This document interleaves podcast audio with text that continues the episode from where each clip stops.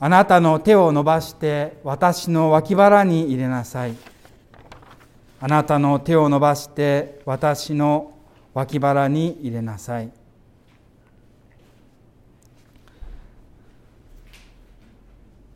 今日は毎年ですけれども復活節第二手術今日の先ほどの成果がぴったりだったようにトマスの迷いも晴れ渡りてイエスを主とたたえそう歌いましたけれどもトマスの物語が語られる手術です。この手術私はまあ復活日もそうですけれどもその次に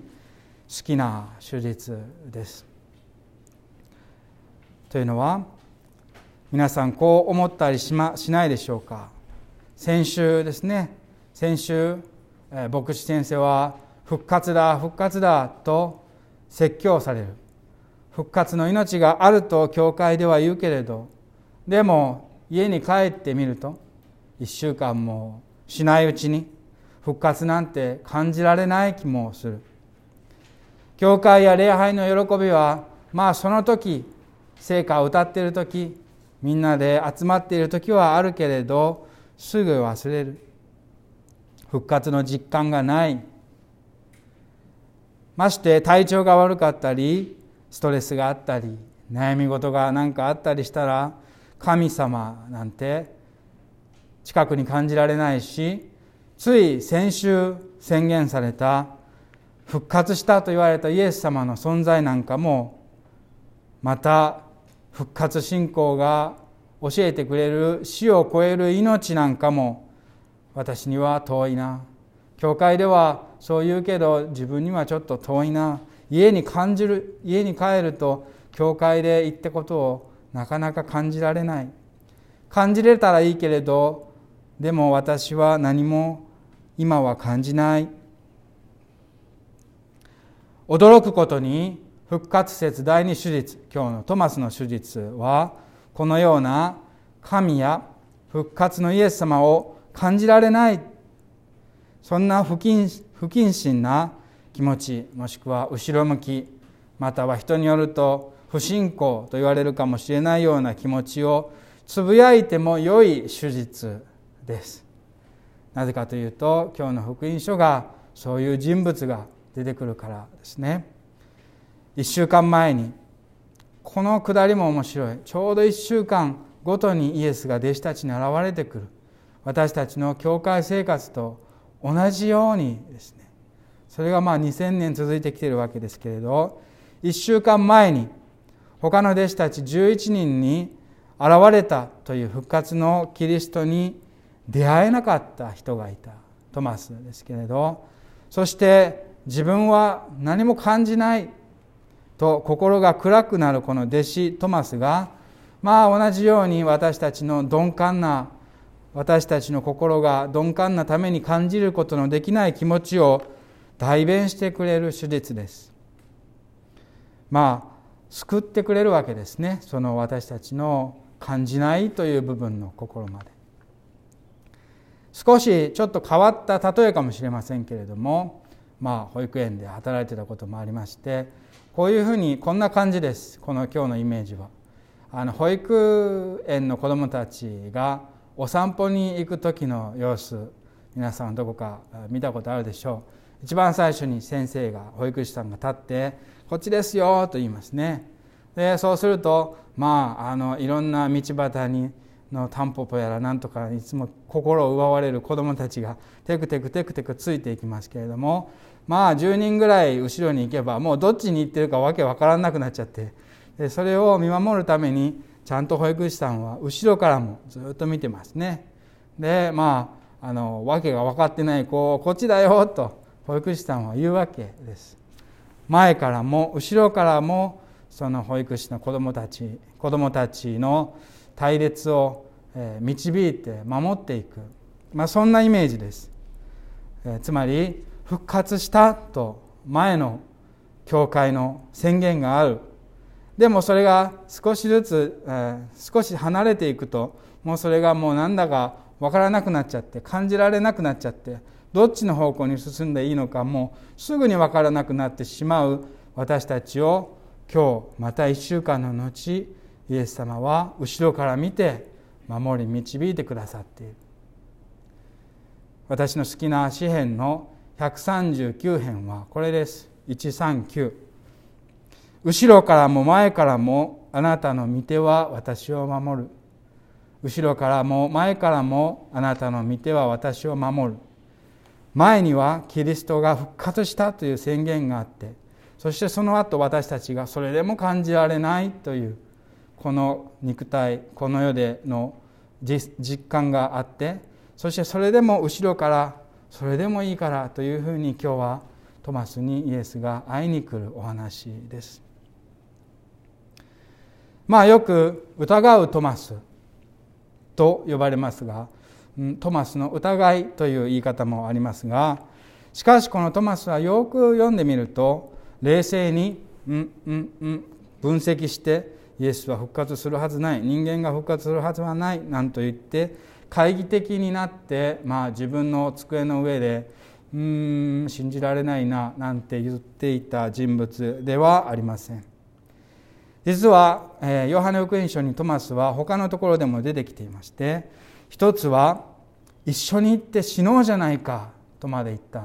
イエスがエルサレムに行く途中にトマスは一緒に行って死のうじゃないかとまあ少しとんちんかんなのかもしれませんけれども情熱を持ってイエスについていこうとした人です。もう一つはイエス様の最後の説教の中で「分かりません。あなたがどこに行くのか分かりません」その後イエス様に少し叱られるわけですけれども分からないことをイエス様に分かりませんという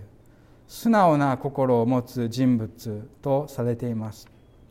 ですのでここではトマスは少し一歩下がって冷静に分析して疑っていたのではなくて逆にイエス様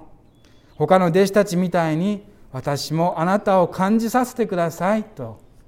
イエス様の存在の実感を求めていた人物だと思います。その辺が私がトマスをまあ、私皆さんの私たちがトマスに近づくトマスを好きな理由だと思うんですけれども私も体調が悪い時にはそういうふうに神様の実感を祈る日があります。主イエス様今は自分は体調が悪くて体も心でも何にも感じない。元気な時燃えている時は神様の存在を満ち満ちて感じていたのに今は全く何も感じない。どうか感じさせてくださいとあなたが復活して今も生きておられあなたがこんな自分と共にいてくださるということを少しでもいいから感じさせてください。まあ素直にそう祈る日々があります。皆さんはどうでしょう？そうしてお祈りしていますと感じていない自分の今というのがこう意識されてきて、まあ、なかなかあの声が聞こえてくるような気がするんですね。そのままでいいじゃないか。私はあなたの近くにいるというような、まあ、声が聞こえてくる時もありますしそのような気にならない時もあります。ただ神の実感を祈る日々というのがあるわけです。そしてそのような私たちに似たトマスに私たちの象徴でもあるそのトマスに実感を求めるこのトマスに主イエス様は会いに来た。そっちの方が大切なポイントですね。トマスが疑ったということよりもイエスがトマスに会いに来た。1週間後にこれはまるで私たちが毎週毎週日曜日に集まるように毎週毎週日曜日にイエス様が礼拝の中で私たちに会いに来られるように会いに来てくださった。そして会いに来た時にまず何を言ったか。平和ですね。今日のところでも3回繰り返されます。あなた方に平和があるように。あなた方の満たされない心。あなた方が飢え乾き求めている心に平和があるように。何にも増して心に平和があるようにイエス様はそう望まれるわけです。そしてそのままでよいとそのままの気持ちのままでいいから私の平和は受け取りなさい。イエス様はまずもって平和を伝えるお方です。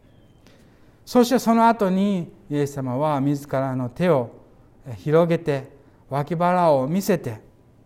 自分こそ十字架で死んだあのイエスだということをしてそうこう言われます。あなたの指をここに当ててすごくリアリティがありますね。手に当ててとも言わない。自分の指を手を指さしてここに当ててと言います。そしてあなたの手を伸ばして私の脇腹に入れなさいとまで言われます。これはご自分を差し出すわけですね。感じなさいと言って差し出すわけです。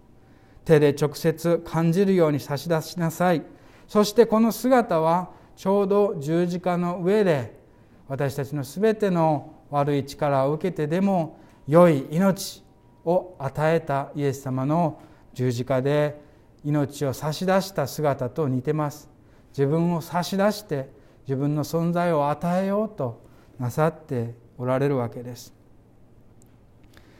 そこでトマスは悟ります。感じられない。イエス様感じさせてください。と訴えていた自分を。その時は自分のそういう願いが中心だったんだけれどもトマスはその時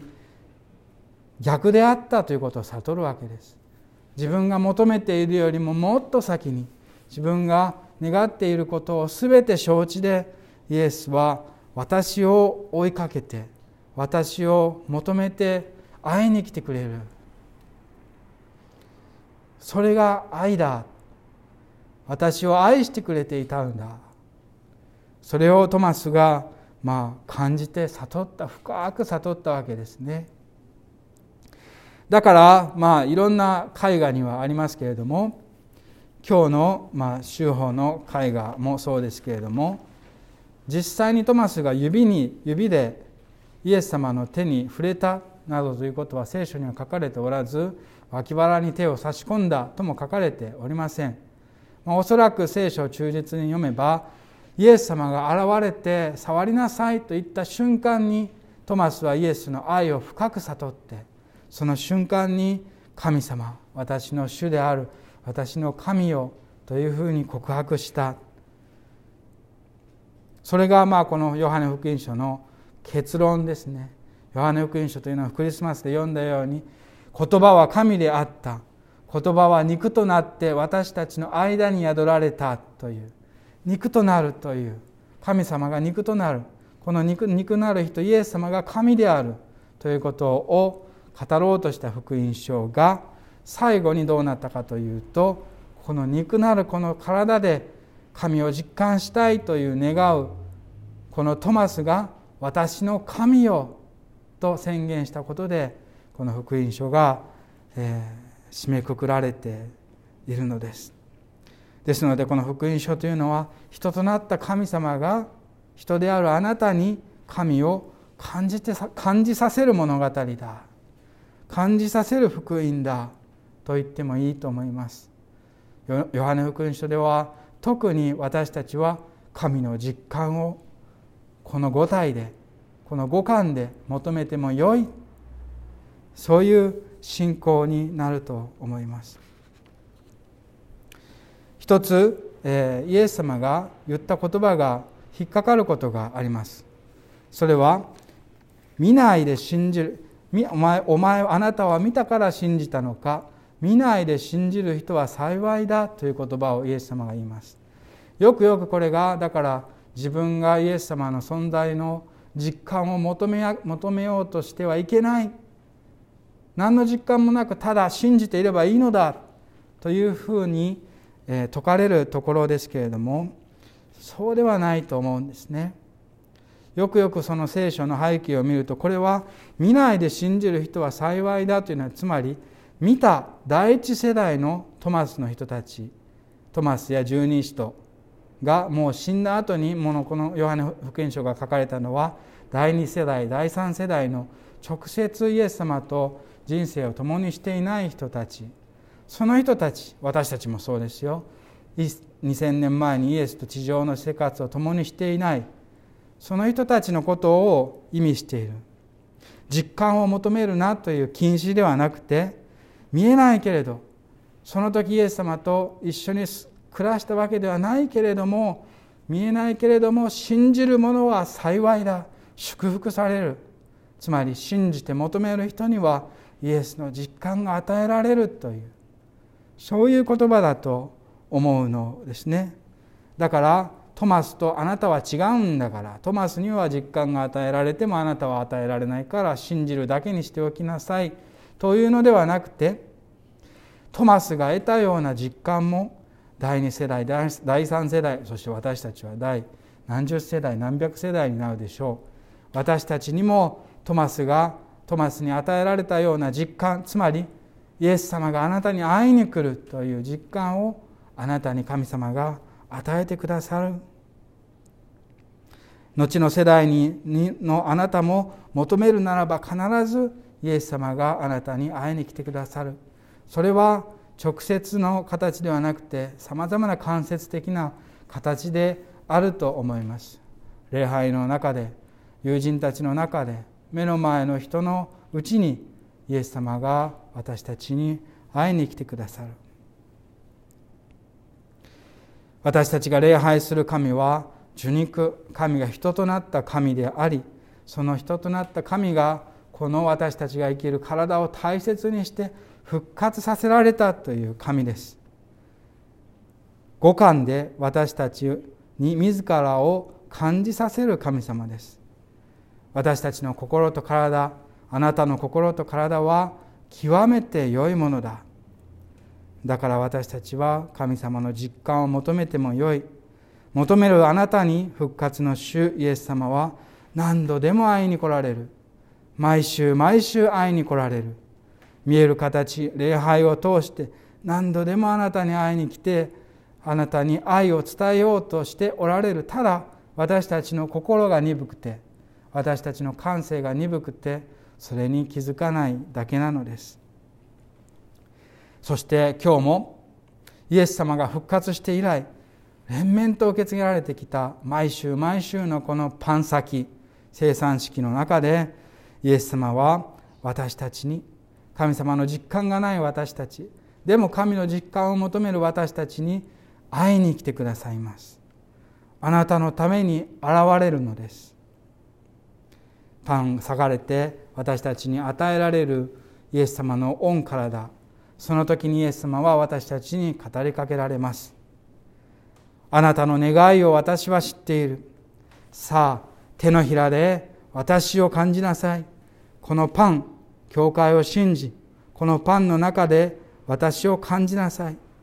これはあなたのために与えられあなたのすぐ近くにいる私の印だ。